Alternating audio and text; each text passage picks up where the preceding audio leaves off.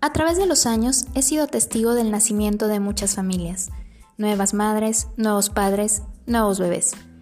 Por medio de estas memorias, quiero compartir algunos de los momentos más entrañables, algunos dolorosos, pero la mayoría inspiradores.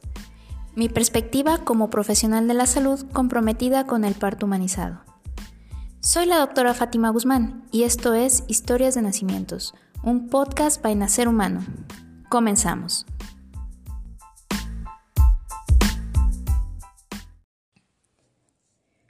Los pacientes que me conocen saben a la perfección la importancia que le doy al control prenatal, ya que siempre he pensado que un embarazo saludable es sinónimo de un parto sin complicaciones. Es por eso que en todo momento comento la importancia de tener nuestra primera consulta de control prenatal lo más pronto posible. Debo reconocer que he tenido excepciones, y el día de hoy les quiero compartir la experiencia que tuve con una pareja muy especial.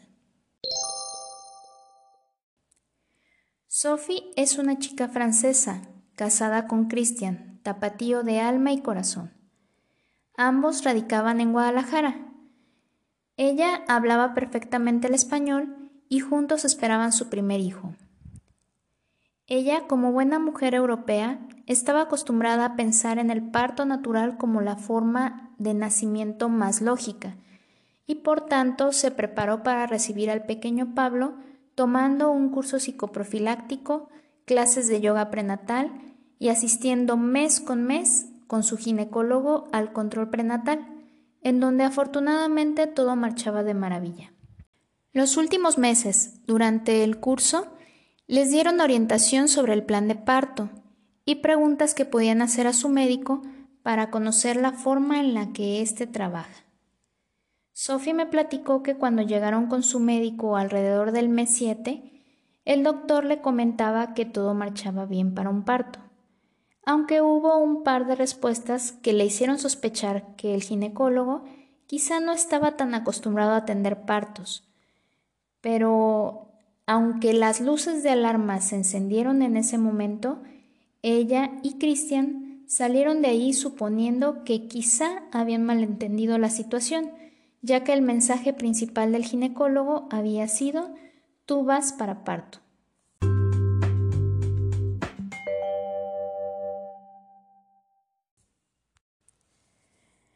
Al cumplir la semana 39 del embarazo, acudieron a su cita de manera puntual, un día viernes del mes de diciembre.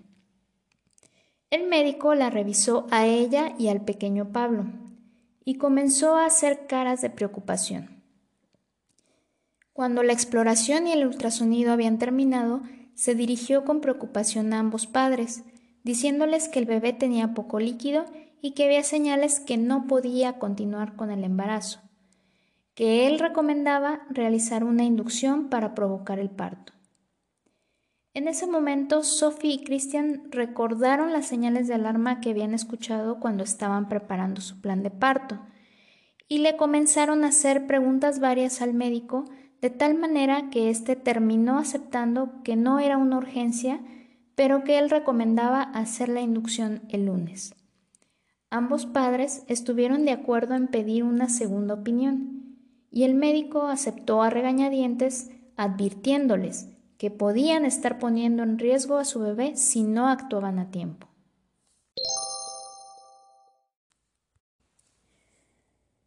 Lo que menos quiere uno como padre es arriesgar el bienestar de su hijo, pero ellos no entendían cómo un bebé que había estado sano por nueve meses de repente podía estar tan mal como para correr el riesgo de inducir un parto y no esperar a que éste empezara de manera espontánea necesitaban una segunda opinión, que en casos como este en el que hay dudas es completamente válido. Saliendo del consultorio se pusieron en comunicación con su dula Nayeli. Le comentaron lo ocurrido y le dijeron que deseaban conocer la opinión de algún otro ginecólogo antes de decidirse por la inducción. Nayeli les hizo varias recomendaciones, y por cuestiones de tiempo y espacio en las agendas terminaron haciendo cita conmigo el lunes a primera hora.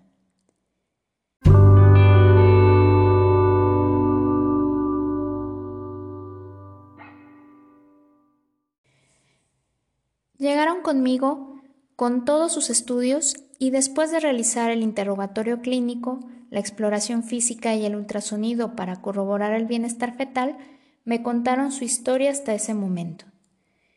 Les comenté que en lo particular a mí me parecía que la cantidad de líquido era adecuada. Las mediciones correspondientes me respaldaban y sinceramente no encontraba factores de riesgo en Sophie o Pablo como para inducir en ese momento el parto. Quizá hubo un clic en ese momento. Quizá ayudó la recomendación que Nayeli les había dado sobre mí o simplemente se sintieron más seguros de esperar con un médico que coincidía con sus sentimientos. No puedo saber exactamente cuál fue su razonamiento, pero en ese momento me preguntaron sobre la posibilidad de que yo atendiera su parto a pesar de que apenas nos conocíamos.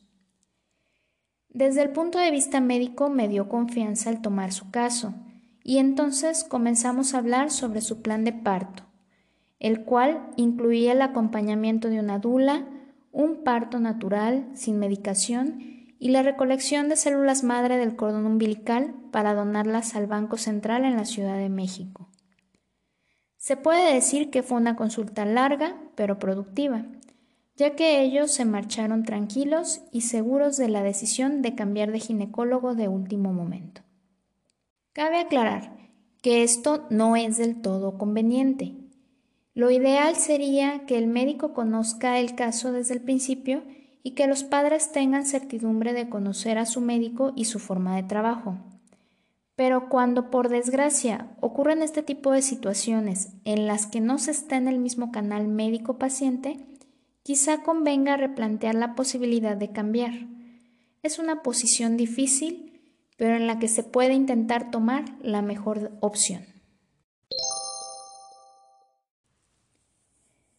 El jueves por la mañana, apenas tres días después de la cita en la que nos habíamos conocido, Sophie me llamó. Me comentó que a la una de la madrugada se había roto la fuente, que aún tenía salida de líquido esporádica pero sin contracciones. Además, los movimientos del bebé eran normales. Acordamos darle oportunidad a su cuerpo para ver si iniciaba con contracciones de manera espontánea durante las primeras 12 horas y así evitar el uso de medicamentos, para lo cual quedamos en vernos en el consultorio a mediodía para revisarlos. Realicé el chequeo inicial y constaté que Pablo se encontraba en perfecto estado, aún con adecuada cantidad de líquido. Sin embargo, no había trabajo de parto. El cuello uterino de Sophie estaba apenas entreabierto y en efecto fugaba líquido amniótico claro. Aunque inicialmente su plan de parto excluía el uso de medicamentos, en este caso la ruptura de membranas prolongada podía ser dañina para el bebé, por lo que tomamos la decisión de iniciar una inducción, es decir, colocar medicamento vía vaginal para favorecer la maduración del cérvix y provocar el inicio de las contracciones, lo cual ocurrió un par de horas después. Como a las 5 pm ya tenía contracciones constantes y con buena intensidad, por lo que decidimos vernos nuevamente, esta vez en el hospital.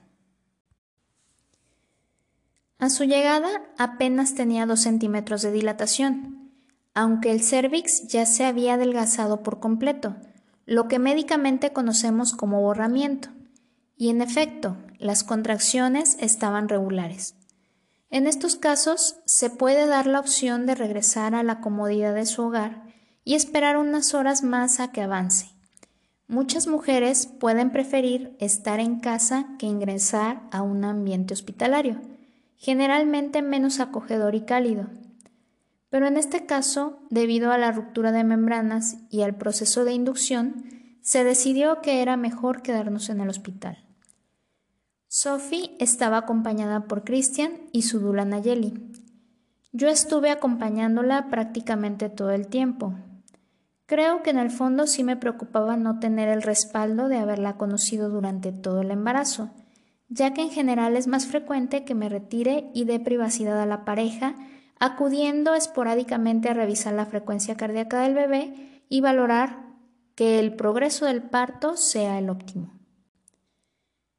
Me tocó ver cómo avanzaba el proceso, reservando los tactos vaginales únicamente cuando fuera estrictamente necesario. Varias horas después, más o menos cuando Sophie ya tenía 5 centímetros de dilatación y el trabajo de parto había entrado a la fase activa, ella comenzaba a tener más dolor, por lo que Nayeli le recomendó ducharse con agua calientita. Recuerdo que Sophie estaba sentada en una pelota de pilates mientras el agua le caía en su espalda y Nayeli la acompañaba dándole palabras de aliento y ayudándole con masajes suaves.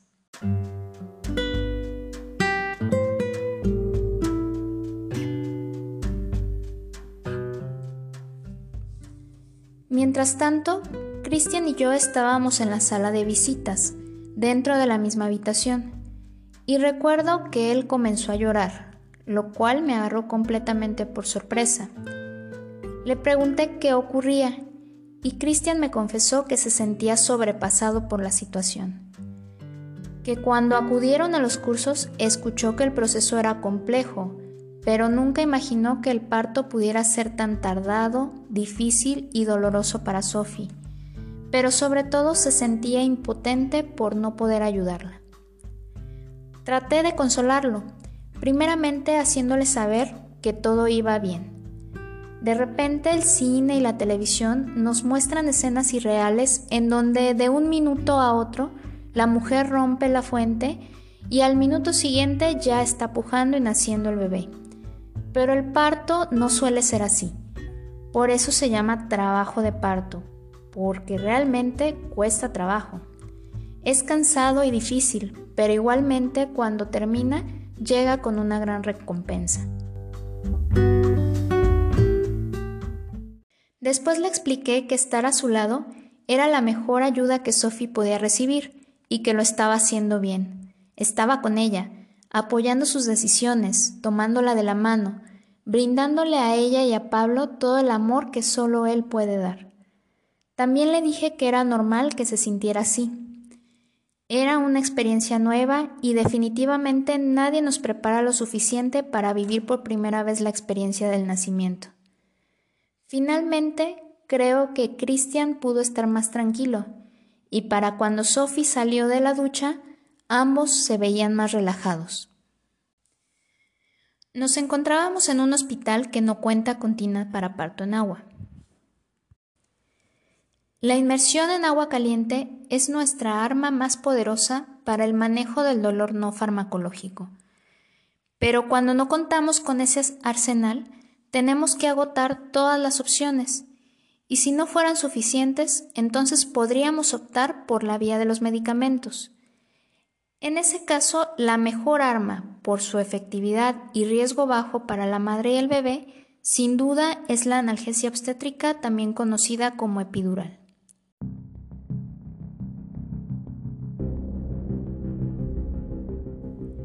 Sophie apenas tenía 7 centímetros de dilatación y por desgracia ya había llegado la noche. El dolor comenzaba a ser menos manejable y el cansancio era importante. Sabía que ella deseaba un parto natural, sin medicamentos, pero en esos casos la epidural puede ser una gran aliada para reponer fuerzas y continuar con el parto. Así que le propuse llamar al anestesiólogo para que pudiera descansar un rato. Ella volteaba a ver a Christian pidiéndole su opinión, pero él estaba completamente en sintonía con las decisiones de Sophie. No hubo necesidad de meditarlo mucho y aceptaron la propuesta de utilizar la analgesia.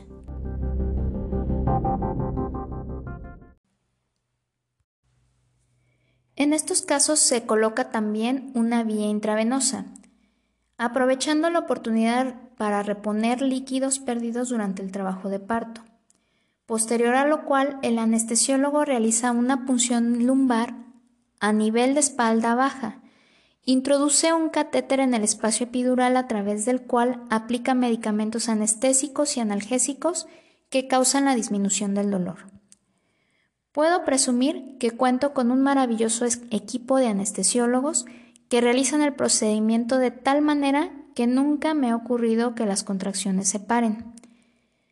A pesar de que está descrito que pudiera ocurrir un bloqueo motor, y sabemos que puede ser un efecto secundario de la anestesia, generalmente las embarazadas pueden incluso seguir deambulando para que el parto ocurra más rápido por efecto de la gravedad y la movilidad de la pelvis, beneficiado por la relajación muscular que ocurre cuando el estrés por el dolor se va.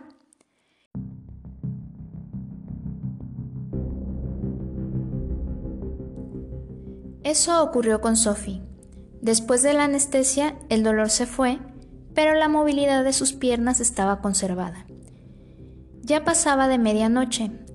Podría perfectamente haber decidido tomar una siesta mientras el efecto de la anestesia estaba presente, pero en lugar de eso decidió deambular en compañía de su esposo y su dula.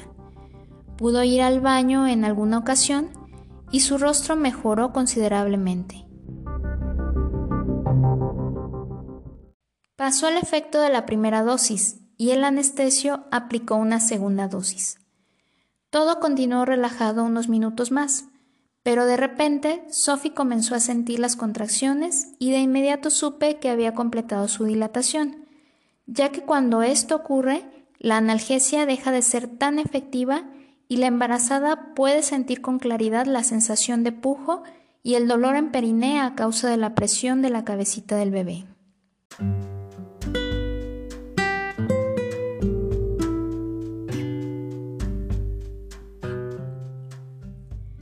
Sophie se acomodó en la mesa de parto para poder pujar de manera que ella le resultara cómoda. La posición era vertical, lo cual ayudaba con el proceso. Christian la apoyaba a un lado y Nayeli le sostenía un rebozo para darle un punto de apoyo y poder darle mayor fuerza al pujo. Yo simplemente esperaba con los guantes puestos a que el nacimiento ocurriera. Primeramente se pudo visualizar el cabello de Pablo. Unos pujos después se veía ya parte de su cabeza, media cabeza, la cabeza completa. Pablo había nacido. Ayudé con el nacimiento de los hombros y el resto del cuerpo. Lo coloqué en el pecho de Sophie, quien lo recibió con profundo amor, al igual que Christian, que participaba en la escena con lágrimas de alegría en sus ojos.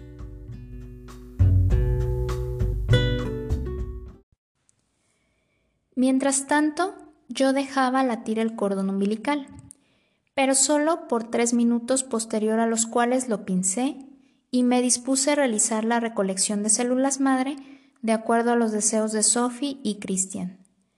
Afortunadamente pudo obtener suficiente material para que fuera enviado al Banco Central de acuerdo con las especificaciones que este tipo de muestras requieren. Algunos padres deciden conservar las células madre en bancos particulares para que las preserven para uso de la familia que está pagando por ello. Pero Sophie y Christian decidieron realizar la recolección para donar las células madre con fines completamente altruistas para realizar tratamientos para niños con leucemia. Mi admiración total. En verdad, qué gran corazón.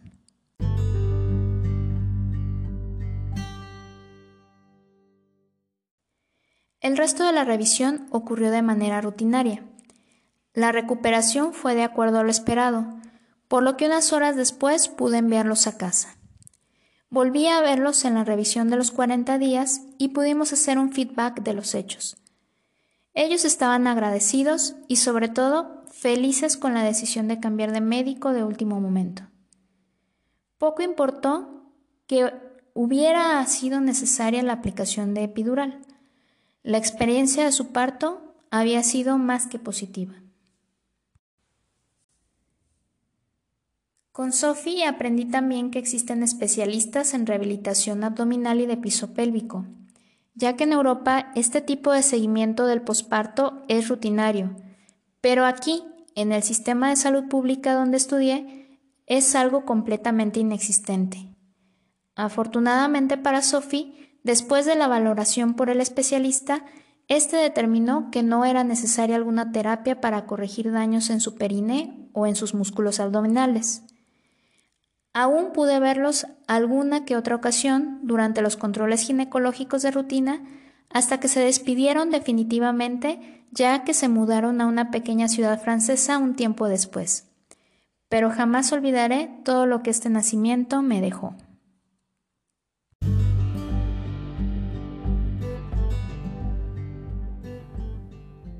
Esto es todo por hoy. Los invitamos a seguirnos en nuestras redes sociales, nuestra página de Facebook Nacer Humano y a través de nuestras cuentas en Twitter e Instagram. Recuerda suscribirte a nuestro podcast para que seas el primero en escuchar las historias que estaré compartiendo con todos ustedes y si puedes, recomiéndanos con todas aquellas mujeres que necesiten un poco de motivación para tomar las riendas de su embarazo. Soy la doctora Fátima Guzmán y me despido deseando lo mejor para todas ustedes y sus bebés. Hasta la próxima.